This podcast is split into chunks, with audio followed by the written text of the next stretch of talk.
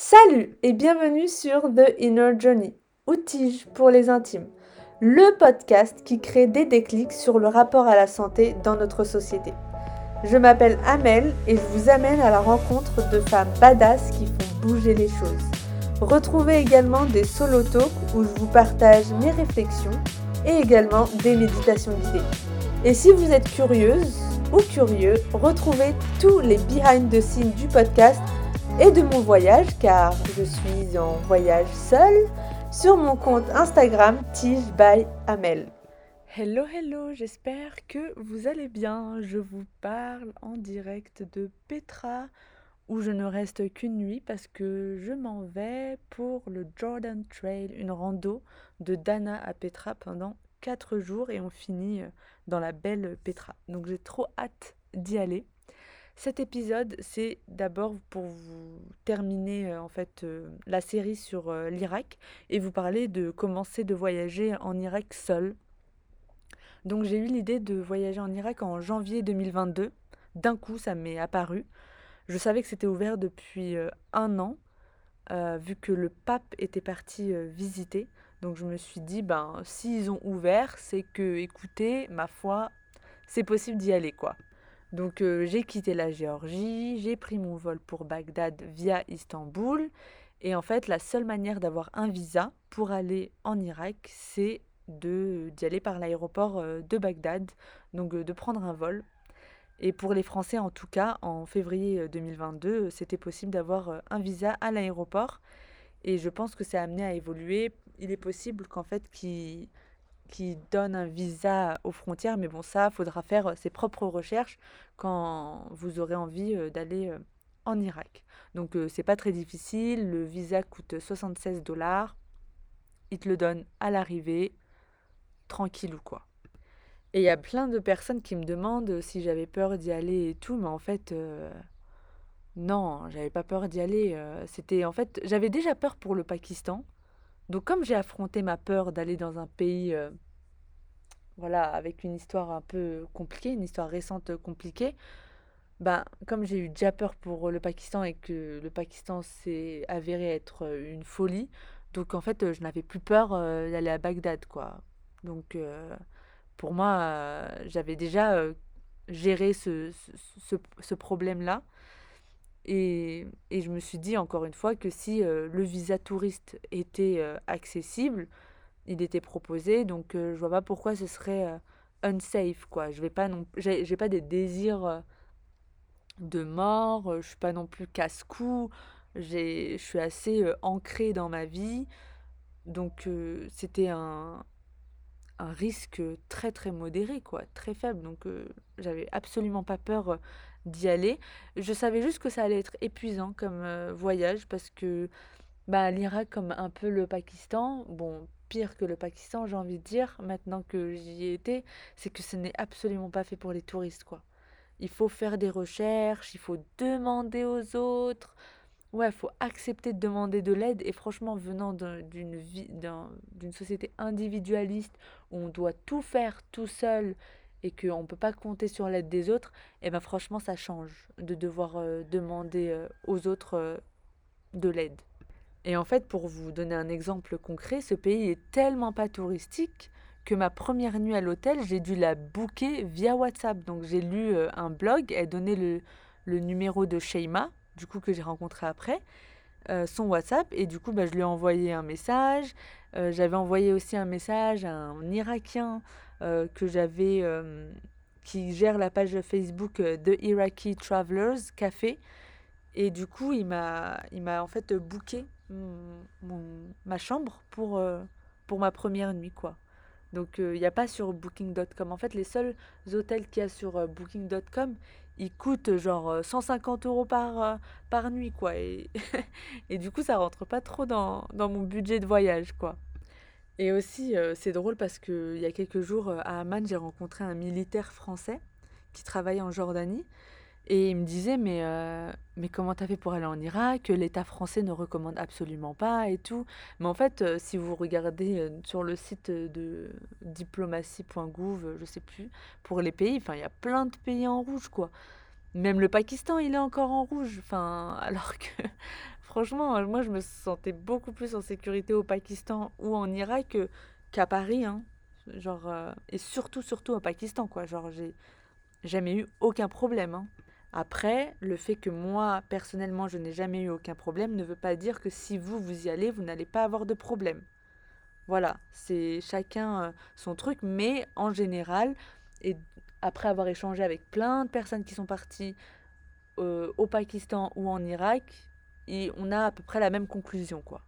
Donc vous l'aurez compris, moi ça fait très très longtemps que je ne consulte plus en fait euh, diplomatie.gouv pour savoir euh, si c'est bien d'aller dans un pays.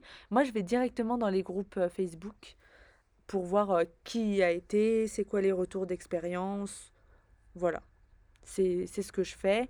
Il y a par exemple Every Passport Stamp où les gens ils vont dans des endroits qui ne sont pas touristiques. Du coup, c'est plus cool de savoir. Et par exemple, moi, j'ai bien envie d'aller en Afghanistan en octobre à peu près. Donc voilà, c'est sur Facebook en fait que je vais aller chercher mes infos. Ça paraît ouf, mais c'est pas l'État français que je vais aller consulter quoi, parce que clairement l'État français il va pas vouloir. Hein. Moi j'avais une amie qui était diplomate à Islamabad au Pakistan, et eh ben elle devait demander l'autorisation pour aller genre à Peshawar quoi. Peshawar j'y suis allée plusieurs fois. C'est au nord du Pakistan chez les Pashtuns il y a plein d'endroits où elle pouvait pas aller, alors que moi, simple touriste française, eh ben, je pouvais y aller tranquille ou quoi. Après, il y avait des endroits où il fallait une escorte, mais franchement, ça allait quoi.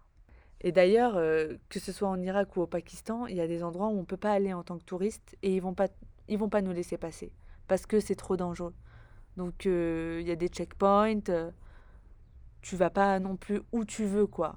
Mais il y a plein d'autres sites à voir, euh, accessibles. Babylone, c'est accessible.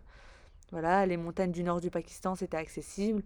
On n'a pas non plus euh, besoin d'aller euh, au Baloutchistan où il faut vraiment une escorte ou un permis, quoi. Par exemple, le Baloutchistan pakistanais. Et en parlant en fait de groupe Facebook, c'est comme ça en fait que j'ai organisé mon voyage et j'ai fait les bonnes rencontres. En fait, le premier jour où je suis arrivée, j'ai rencontré Emma, dont j'avais regardé les vlogs, parce que c'est l'une des seules qui voyage euh, en tant que femme seule en Irak. Et du coup, ben, je l'ai rencontrée et elle m'a donné plein de contacts, elle m'a pas mal aidé, donc euh, c'était cool. Bon, en tout cas, si vous avez envie de voyager en Irak, bon, je vais continuer cet épisode par vous donner en fait euh, mes petits tips si vous avez envie de venir en Irak. Alors déjà, niveau religion, il y en a énormément de différentes. Ce que je ne savais pas avant de partir, moi je pensais que c'était sunnite et chiite, alors qu'en fait il y a également des chrétiens, des sabéens, des zoroastristes, des yarsadistes, des yézidis. Enfin, il y en a peut-être même que je n'ai même pas euh, découvert.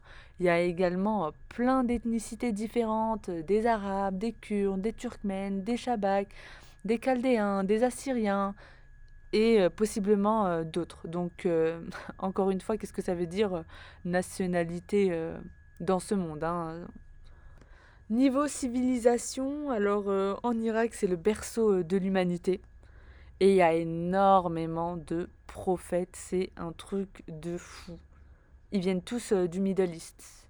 Moi, je comprends pas pourquoi Jésus, en fait, il est blanc aux yeux bleus. Et vous savez, ça m'a fait réfléchir ça je me suis dit, si dans l'islam, en fait, ce n'est pas autorisé de, de peindre, de mettre un visage sur le prophète euh, Mohammed, c'est en fait euh, pour qu'en fait tout le monde puisse s'assimiler à lui dans, dans, son imaginaire. Alors que là, en fait, si euh, Jésus, il a les yeux bleus et qu'il est blanc, en fait, c'est comme si en fait, c'était que une religion pour les blancs. Enfin, je sais pas trop, c'est une réflexion que je me suis faite je sais pas où, où est-ce qu'elle me mène, mais en tout cas, euh, c'est ce que je me suis dit. Voilà, donc pour en, revenir en fait euh, à l'Irak, c'est que c'est vraiment le berceau de l'humanité euh, et qu'il y a énormément de sites archéologiques et il y en a même plein qui n'ont pas été découverts. Hein. D'ailleurs, j'ai lu il y a une semaine qu'ils étaient justement en train de commencer à faire des fouilles dans un site en Irak. Donc il y a énormément de choses euh, qu'on n'a pas encore découvertes et il y a énormément de choses qui ne sont même pas dites au grand public. par les archéologues et par en fait les politiques en haut qui, qui en fait ne veulent pas tout dire comme ça, ils nous gardent dans l'ignorance quoi. Donc à, en Irak, on peut voir Babylone, on peut voir le site de Nippur et Our qui appartiennent à la civilisation sumérienne, Atra de l'empire Parthe qui était en fait en contact avec Petra en Jordanie. Il y a aussi Samara du califat abbasside et puis les marais de Mésopotamie qui, qui apparemment sont le premier endroit où Adam et Ève seraient arrivés. Comme je le disais encore, il y a plein de prophètes et de personnages saints en Irak. Donc il y a plein de mausolées et d'endroits liés aux prophètes. Et d'ailleurs en Jordanie également. Donc il y a les mausolées de l'imam Hussein, Abbas, Ali, qui sont les cousins et gendres du prophète Mohammed. Il y a aussi les tombeaux des prophètes Ezra et Daniel, la maison apparemment du prophète Abraham. Donc voilà, c'est un, un, lieu archi saint. Et encore une fois, moi je me demande pourquoi le Moyen-Orient est si déstabilisé aujourd'hui.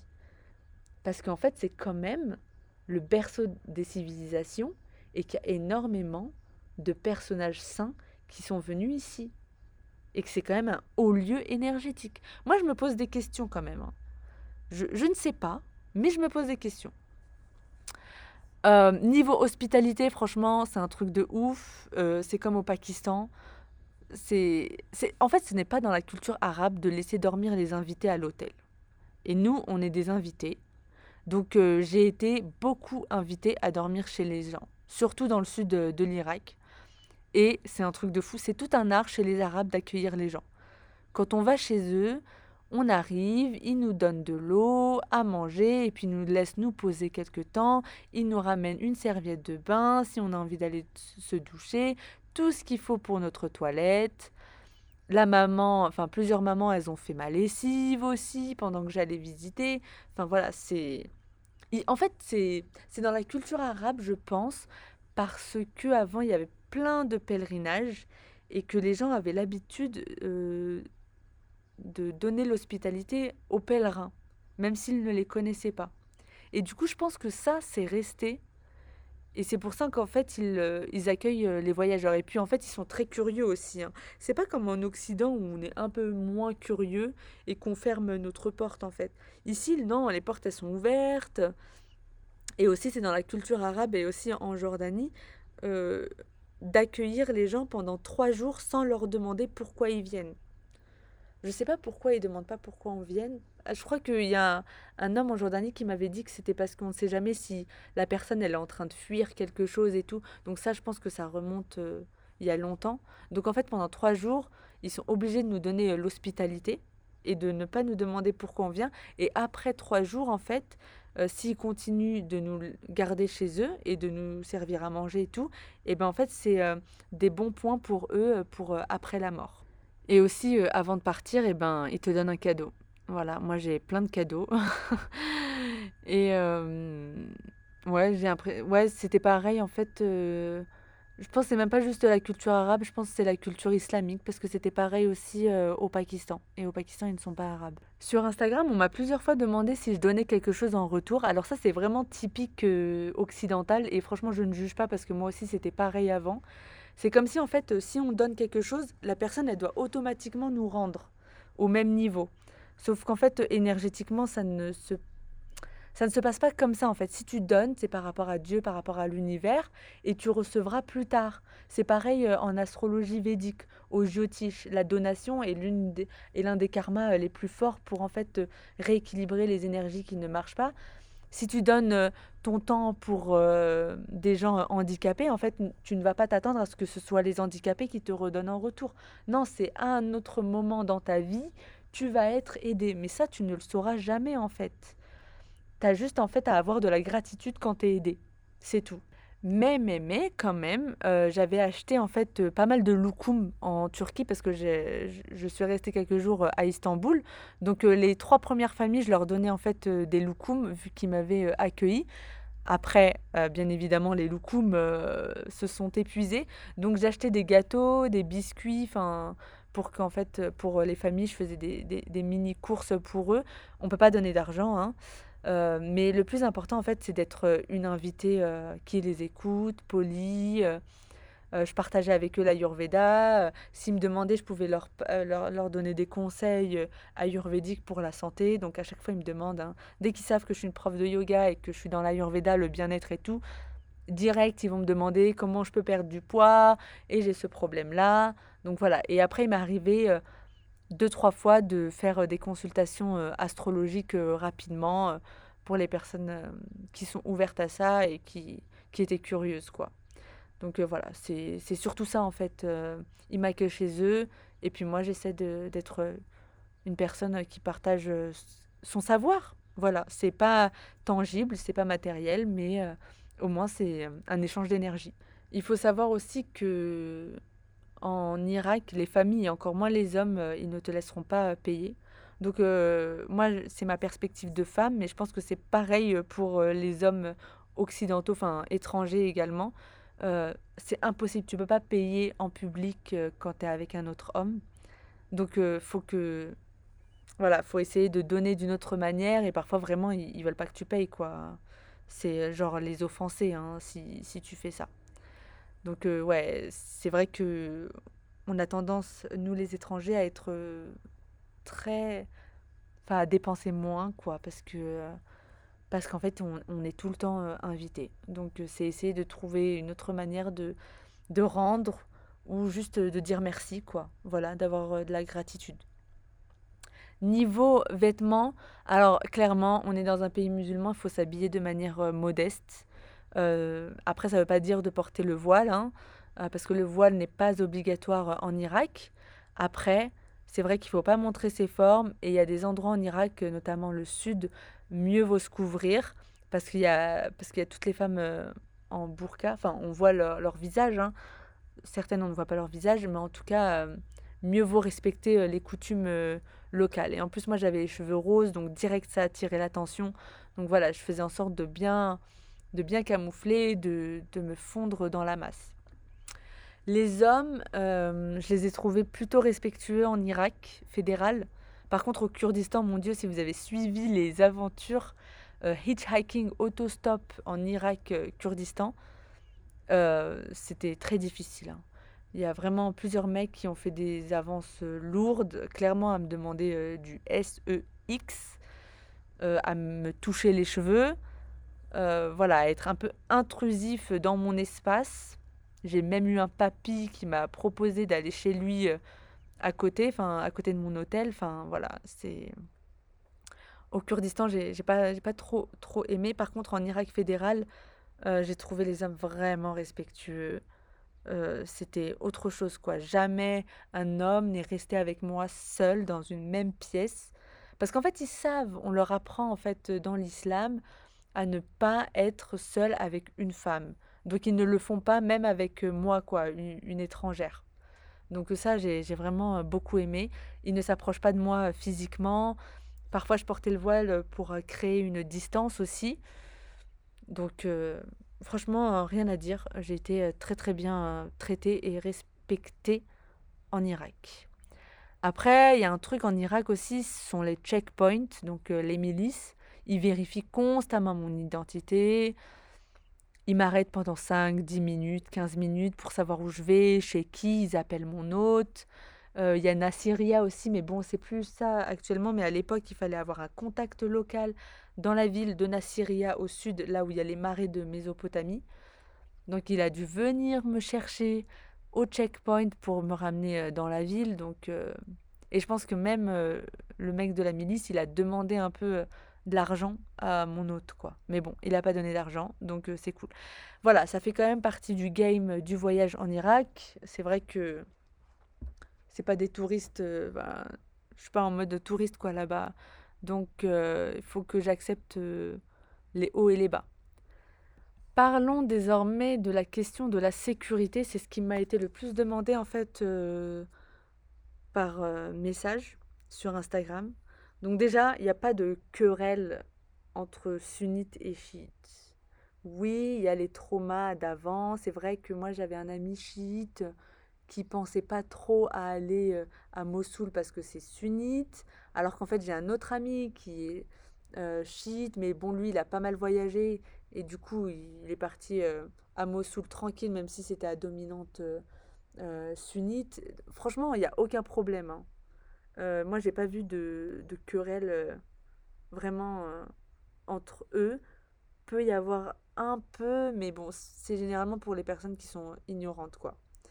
Euh, pour la question de la sécurité, enfin moi je me suis sentie euh, très très en sécurité. Il y a des endroits où on va pas être, on pourra pas y aller parce que, euh, par exemple, la région vers la Syrie, elle est, le Sinjar, elle n'est pas accessible, elle est beaucoup trop dangereuse parce qu'il y a le PKK turc, donc c'est pas possible d'y aller. Mais d'autres endroits, il n'y a aucun problème. Je, ne me suis jamais sentie en insécurité dans ce pays. Euh, et il y a quelqu'un aussi qui m'a demandé si j'avais des contacts avant d'y aller. Donc euh, non, juste des personnes que j'avais vues euh, y aller en fait sur Instagram. Et j'ai rencontré les gens petit à petit là-bas. Voilà. Donc je me suis pas sentie plus en, insécurité qu'à Paris. Si, si vous avez envie euh, d'aller en Irak, euh, de voyager, il y a mon ami Johan du compte Against the Campus qui organise des séjours là-bas. Et j'ai rencontré Johan, on est parti euh, à Acre pour Nowruz ensemble. Trop trop cool. Vraiment, j'aime beaucoup sa, manière de voyager. Il est très respectueux. Donc je le recommande à fond.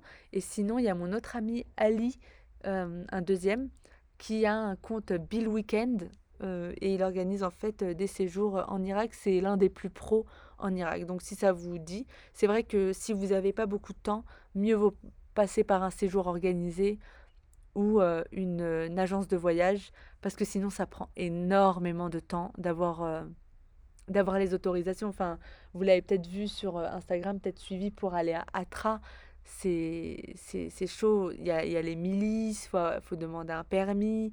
Enfin, tu sais pas trop quoi. Donc, nous, on y allé, on a eu de la chance. Mais une semaine plus tard, on a une copine qui est allée. Elle a été refoulée par les milices, quoi.